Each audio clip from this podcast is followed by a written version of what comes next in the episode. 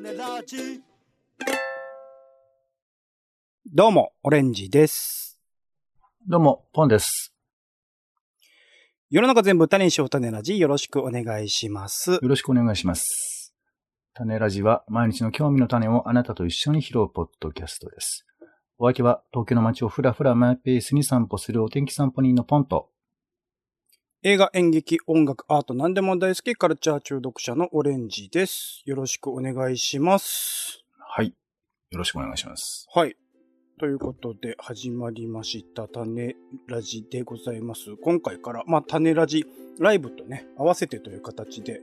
進めていこうと思っておりますが、えー、今週そうですね、配信で2回かな、えーっと、週、あの、配信もありましたので、えーそちらの内容振り返り、プラス、まあ、暮らしの振り返りみたいなところでいければと思っておりますが、はい。いよいよね、オレンジの方は花粉症がこうひどい時期というか、より、えーまあ、寒さもね、ちょっと微妙に残っているタイミングでプラス花粉症ということで、またちょっと風邪をひきかけているような状況が続いているんですが、ポンさんってあれ花粉症ないんでしたっけ？花粉症でないと信じているんですけども、うんうもうんでも、症状は出ないそう、あの、気持ちの問題が大事かなってずっと思っていたので、そう言われても信用しないようにずっとしてたんですけど、でもまあ、うん。花粉症の人と比べると、症状自体がやっぱりないので、今のところはあじゃあそまだないじゃあそうですね。これはじゃあ僕が補助しますよ。そうです。うん結構今年は本当厳しいらしいので、花粉くところによると、眠ることすらままならないという人も結構いるみたいですよね。そうですね。鼻が詰まったりとか、それによって乾燥して喉が痛いとか、他なんか聞いたことあります？症状。あとは、まあなんか、ぼーっとしちゃうとかね、集中できないみたいな、あの、症状だけじゃなくてなんていうの間接的に、えー物事がいろいろ進められなくなるみたいな話も聞いたことがありますね。そうなんですよ。そうそうそうそう。だから全てに悪影響を及ぼす花粉症というタイミング。まあね、あの、数年前には小池都知事が花粉ゼロ、花粉症ゼロだっけ？花粉ゼロだっけ？みたいな公約を上げてた記憶があるので、なかなか実現してくれればいいのになぁと思いながらも、全然その動きが見えないっていうところで、いろいろと、あの、残念なところはあるんですが、今週どうでしたか？ポンさんなんかありますか？今週いっぱい何かん今週いっぱい何か？今週いっぱい何か、かトピックスはありましたか、いや、まあ、あのーそうですね。えーっと、2月がパッと終わって、なんか急に暖かくなった感じはしますよ。あ、ポンさん的には暖かくなった感じしますか？あ、でもそうだね。確かにね、全体的にはね。うんうん。全体的にというか、あの、うち、あの、言ってませんでしたけど、冷房、ん？暖房が壊れて、冷房になってるんです、今。エアコンって暖房だけ効かないってことがあるんですか？うーん、なんだろうね。えっ、と、冷たい空気だけは出てるんですよ。なんか、冷気っていうよりは、か風だけを出してくれるみたいな。まあでもこの季節ですから、冷気としか受け取れませんけどね。なるほどね。その違いはわかんないですもんね。確かにね。うんうんうん。で、もうダメだと思っていて、いたんですけども、あの、いや、でもつけなくても大丈夫っていう感覚にちょっとなってて。まあ、これは多分、はいはいはいえー、暖かくなってきてるからでしょうし、街中に出てもちょっと薄着で出かけることもだんだんできるようになったですから、そう。うんうん。まあ、これは春がもう来たんじゃないかなという感じに、はい、思ってますね。お出かけとかできてます？出かけ、はい、しましたよ。この前もあの、神大寺っていうところに、はいはいはいはい。えー神大寺植物園とかね、有名ですけど、あの、だるま市っていうのがやってて、はい、それに行ってきた。だるま市。はい。だるまを、ね、だるまをめでるんですか？はい。だるまを、だるまを、ちょっと詳しくわかんない。だるまを売ってんの？とにかく。大量のだるまを。で、そのだるまを買って。いろんな種類の。いろんな、そうですね。まあ、大、大、大、大、中、小、小みたいな。ものすごいでっかいのは、はいはいえっ、と、人の頭以上の大きいものもありますけど、なんかね、うん。だるま大使の絵なんかもそこには置いてあったりするんですが、うん。えー日本、ん東京三大だるま祭りみたいなのがあるらしくて、その最後を飾るのが神大寺らしいんですが、そこにうん行って、えー初めて行きましたけど、いっぱいのだるまがあって、そのだるまを買って、そのだるまの目の中に、えーまあ、黒丸をするイメージがありますけど、はいわかりますかね？あの、あうんっていう風なものを左右に入れるんですって。え、あの、いわゆる狛犬とかのあうんですよね。そうそうそう。まあ、漢字であうんってあるんですけど、それを書いて、はいはい。その、だから、であ行、運行ってやつですよね。はい。そうそう。ちょ、ちょっと詳しくはわかんないんですけど、えっ、と、左目にまず、あを入れてもらって、最後、えーはこう、収めるときに、もう片方の運を入れてもらうみたいなことなのかなっていうのをやっていたので、えーまあ、そう、だから、みんなその買ったものを、えーうん。目を入れてもらうために並んでですね、で、うん。か、まあ、書いてもらうという感じなんですほう。そう、だから、あ、こういうのがあったんだなと知らなかったんですけど、だから、だるまってね、うんうん単なる合格祈願とか、選挙で使われる。まあ、七転び八起きつってね、こうやって倒れても起き上がるってやつですよね。あーあ、それとも一緒なのかな？ちょっと、はい、違うのか。わかんないんですけども、まあ、その、はい、神代寺のだるまの祭りに行ってきて、まあ、もうだから、普通の風景でしたよ。普通にま、だるまが大量に売ってて、まあ、マスクは知ってる人もいますけど、もう賑わってる感じで、あの、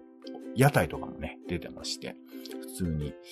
えーなんか、焼きまんじゅうとか、ベビーカステラとか、うんうんそういうのとかも出てて、そう、そういうところに、だから、意外と地元の人が多かったですよ、見ていると。なんかそういう感じもありました。服装がカジュアルというか。そうそう、なんか地元の友達と来てますみたいな感じも、そう調布とかなのかな？はい、そういうとこでしたけど、そのところにやっぱじゃあ地元のお祭りにプラスアルファ観光みたいなところでもあるのか。そう。昔ながらのまあ、でもね、認知度が、オレンジはそんなに詳しくないということは、もしかしたら、わかんないそ。こまで知られてないのかもしれない。その、はい、程度ははっきりとわかんないですけど。うん、うん、うん、うん。いいですね。それ、ちなみにどういうきっかけからだったんですか？行ったのは。それあの、誘われてとか。TBS ラジオ聞いてて、ああ、あのーマムちゃんとかが言ってた？富山えりさんっていうアナウンサーがいらっしゃるんですけど、はいはいはいうん土曜日に、あの、チャキチャキ大放送っていうナイツがやってる番組があるんですが、はい、ナイスさん。それに、あの中継で富山さんが行ってて、神大寺にね。うん、うん。でそれではいはい行ってみるかと思って行ったという、そういう感じですかね。いちなみにいつまでですかね？え、もう昨日とかで終わってはい、終わっる感じですか、てます。金、土で終わっ一日だけ。はい。あ、金土なんだ。なるほど。じゃあ毎年このぐらいの時期にやってるって感じなのか。そうじゃないですかね。はい。うん、うん、うん。なるほど。いいですね。だるま、だるまか。持ったことねえな。じゃあ家に今、だるまがあるんですか、ポンさん？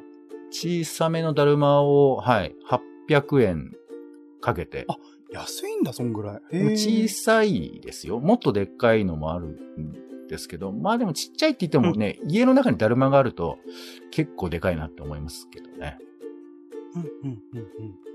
面白い。へえ、いいな。だるま市はいいですね。この時期にまた思い出せたらいいいいなと思いますけど。僕はそうっすね。今週で言うと、っていうかずっとこの時期かな。まだ、えっと、3月いっぱいまでやるんですけど、シアターコモンズっていうね、この種ラジでも今までに毎年種ラジ大賞とかのタイミングで紹介している、まあ、パフォーミングアーツ、演劇とか上演とかの、まあ、総合的な演劇祭、芸術祭みたいなのを毎年やってるんですけど、それの一環、まあ、港区のいろんな、あの、公的な施設とか、民間のおしゃれな建物とか、芝浦ハウスっていうね、とことか、ポンさん行ったことあると思いますけど、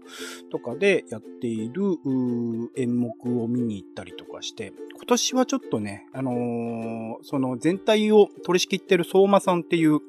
代表の方が、あの、世界演劇祭っていうドイツかな？かなんかでやる、まあ本当グローバルの世界レベルでの演劇祭の今回の、えっとまあ、進行役というか、キュレーターというか、をやられるっていうことで、ちょっとまあ、規模的にね、例年に比べるとちっちゃくって展示数も少なかったんですけど、うん。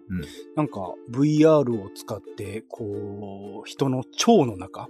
腸内界っていうなんか言葉使ってたんですけど、あの、まあ、いわゆる、あの、人間の大腸とか小腸とかそうですよね。うんそこを自分がサナダムシになって入る AR コンテンツとか、うん。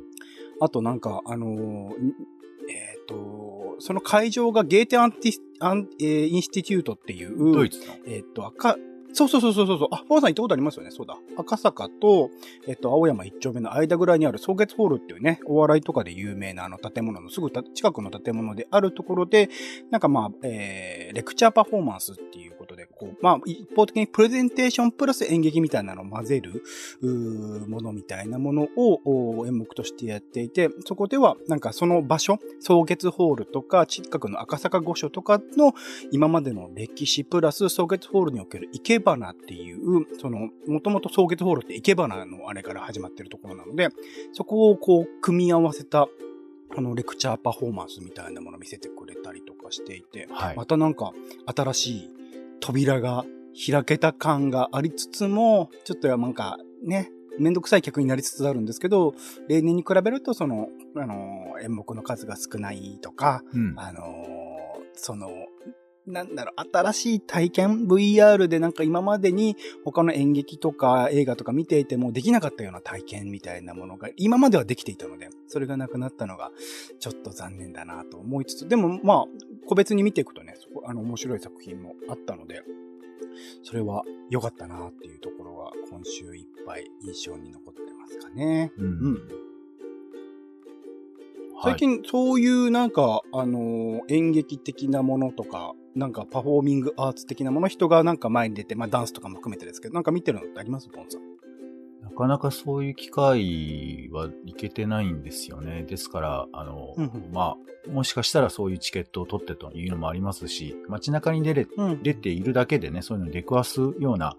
こともそろそろ増えてくるのかなとかね、大道芸とかそういうのも、うんうん、もしかしたら見れるんじゃないかなとか、そんな期待はしていますけどね。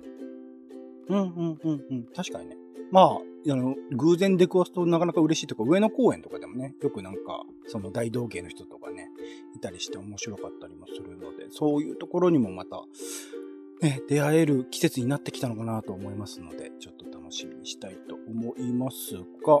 一応放送回も振り返っていきましょうかね。はい、えー、オレンジ回では1934回ということで、アバタロー戦隊ドンブラザーズとは何だったのか、みたいなところで一応ドラマがあったりとテーマ設定して、まあ、アバタロー戦隊ドンブラザーズという、まあ、戦隊もの、戦隊シリーズって言っていいんですかね。そちらを振り返る回というところ。まあ、あの、最終回直前、ポンさんも最終回見てない、僕もほぼほぼ見れてないみたいなところで、まあやった回でしたけど、なんかまあ、後でね、また話そうと思いますけど、まあ、ドンブラザーズ、最後こう、どうまとめてくれるのかなと思いつつ、うあ、なるほどね、こうなってくるのか、みたいなところがあったので、全体としては、まあ、これからこう、ね、放送回でも言った通り、戦隊シリーズっていうものを定期的に見ていくかっていうと難しいのかもしれないけど、でも、すごく、あのー、好きになったっていうか、全然知らなかったところからだったので、そこからの変化は結構、あの、種ラジオは僕にとって、種ラジにおけるアバタロ戦隊ドンブラザーズのね、紹介は大きかったなと思いますけど。ポンさん、まあ、ここでは、まあ、さらっとにしますけど、どうでしたか？この回やってみて。そうですね。あのー、まあ、私なりに、その、スーパー戦隊もの、今回のアバタロー戦隊について、うん、まあ、考えてみたんですけど、やっぱりでも、うん、まあ、あの、本編中では拡張するみたいな話を僕はしたと思うんですけど、あの、はいはい。まあちょっと次回作もちらっと見て、まあ別で喋れますが、やっぱり拡張していったんですよ。うん、だから、やっぱりそういう意味では、どうしてもさ、例えばですけど、えー、海外だと SF ものとかさ、ファンタジーものとか普通にドーンと出すけど、うん、日本では日常ドラマしか基本やらないじゃないですか。うんうんうん、そう思うと、ここだけが物語のその枠組みを自由にできるんだって思うと、まあ、バタロー戦隊はちょっとメタ的な視点が強かったんですけど、やっぱ拡張できる自由度があるっていう意味では、スーパー戦隊っていうのは、まあ子供向けではあるんですよ。子供向けではあるんですけど、うん、やっぱ自由度が全然あるなという意味では、まあ、うん、ぜひ殻を破ってほしいし、アバタロー戦隊も全然スーパー戦隊なんだなっていうふうになんかちょっと思う、改めて思った回ですかね。なんか子供、お子さん向けっていうことが、まあ、確固として一応枠としてあるからこそ自由度みたいなことは確かに感じるっちゃ感じますよね。それがなんかなかったら他のね、ドラマとかだと視聴率に左右されちゃうけど、ドンブラはなんかそこら辺左右されずに特に今回見ていた限りでは僕もなんか一気通貫というかもうやりたいことやり尽くしたんじゃないかなぐらいに思いましたね、なんか。まあ、本当はね、ドラマありきでうん、キャスティングとかを考えてほしいところなんで、まあ、そういう意味では非常に普通、普通なんだけど、っていう、思います。なるほど。ありがとうございます。で、えっと、ポン3回、えー生まれ変わったらどうなりたい？ブラッシュアップを見てて思ったことということで丁寧な雑談ですね。こちらいかがだったでしょうか？いやー、あの後また続きを見まして、えーうんうん大展開がありまして、えーはいはいはいはい。そう、だからまあ、なんていうか、総括すればするほど、こちらが間抜けな感じがするなというふうには思うんですけど、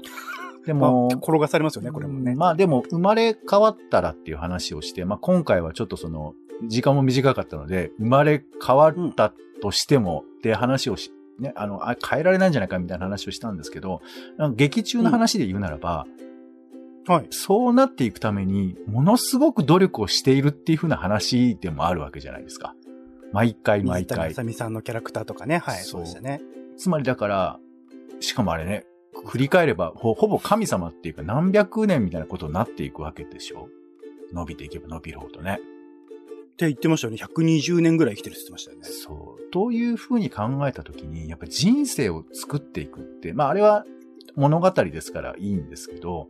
やっぱり大変だと思うし、エピソードね、2、3個ピックアップして、ポケベルの話ばっかりしてるけど、めちゃくちゃいっぱいあるわけじゃないですか。調整しなくていけない。30年、40、30年くらいですよね。そうそううん全部それを覚えて全部調整していくということが果たして、まあまあできるのか。だこれ、この想像の変なところは、やっぱその、どっちかっていうと、何どうなるかというより、バカリズムさんの気持ちになるってことだよね。物語として成り立つにはどうしたらいいかっていうふうなことを想像するみたいなことだと思うんですけど、うんそういう意味では、まあ、あの、バカリズムさんは楽しくやってらっしゃるんじゃないかなって、あの、別な視点では思います。人の人生をやり直すということが、どういうことを本人の中で考えさせるのかって、なんかこう、想像できるわけじゃないですか。はいはいはい。僕らはね、実際はできないわけだけど、それを、その創造主としては考えられるわけだから、その楽しみというのをちょっと、あの、間接的にえ考えた回かなというふうに思いましたかね。なんかその、そうっすね。あの、三浦透子さんのキャラクターが新しく、新しくて、まあ初回に出てきたのかな？出てきてもう一回再開して出てきましたけど、彼女はまあ同じ人生を繰り返し繰り返しやることになんか楽しみを見出してるみたいな言い方をしてました。同じやり方で進んでいくんだよね、彼女の、まあ、選んでる道はね。全く同じ、そう、他の人たちは、というか、あのね、えー主人公もそうだし、水川あさみさんのキャラクターもそうだし、いかにして、こう、今までの徳を重ねつつ、プラスアルファ、さらに徳を重ねるための、まあ、善、善行なのか良いことなのかみたいなことをやっていくっていうことを言ってるけど、三浦さんのキャラクターはそう、そう、でも多分それをやってるってことですね。一応毎回毎回トレースし続けるっていう人生を、まあ、ゲーム感覚で楽しんでるみたいな。登場人物が出てくると、またそこの価値観の違いというか、あ、なんか、生き直しにしても、そのパターンとしていろいろあるんだな、みたいなことをちょっと思いましたね。一応振り返りとしてはこんな感じかな。というところで、一旦も放送回振り返りは以上です。種ラジはツイキャスでライブ配信しているほか、Spotify や Apple Podcast などで週2回配信中です。お好きなサービスでの登録やフォローをお願いします。更新情報は Twitter でお知らせしています。また、番組の感想やあなたが気になっている種の話もお待ちしております。公式サイト、種ラジ .com のお便りフォームからお送りください。Twitter でハッシュタグ種ラジ、ハッシュタグカタカナで種ラジで投稿いただくのも大歓迎です。ということで、お時間です。お相手はカルチャー中毒者のオレンジと、えー最後のメガネ曲一言言っておきましょう。杉良太郎の隙間風。いい曲です。聴いてください。お天気散歩人のポンでした。種ラジ、また。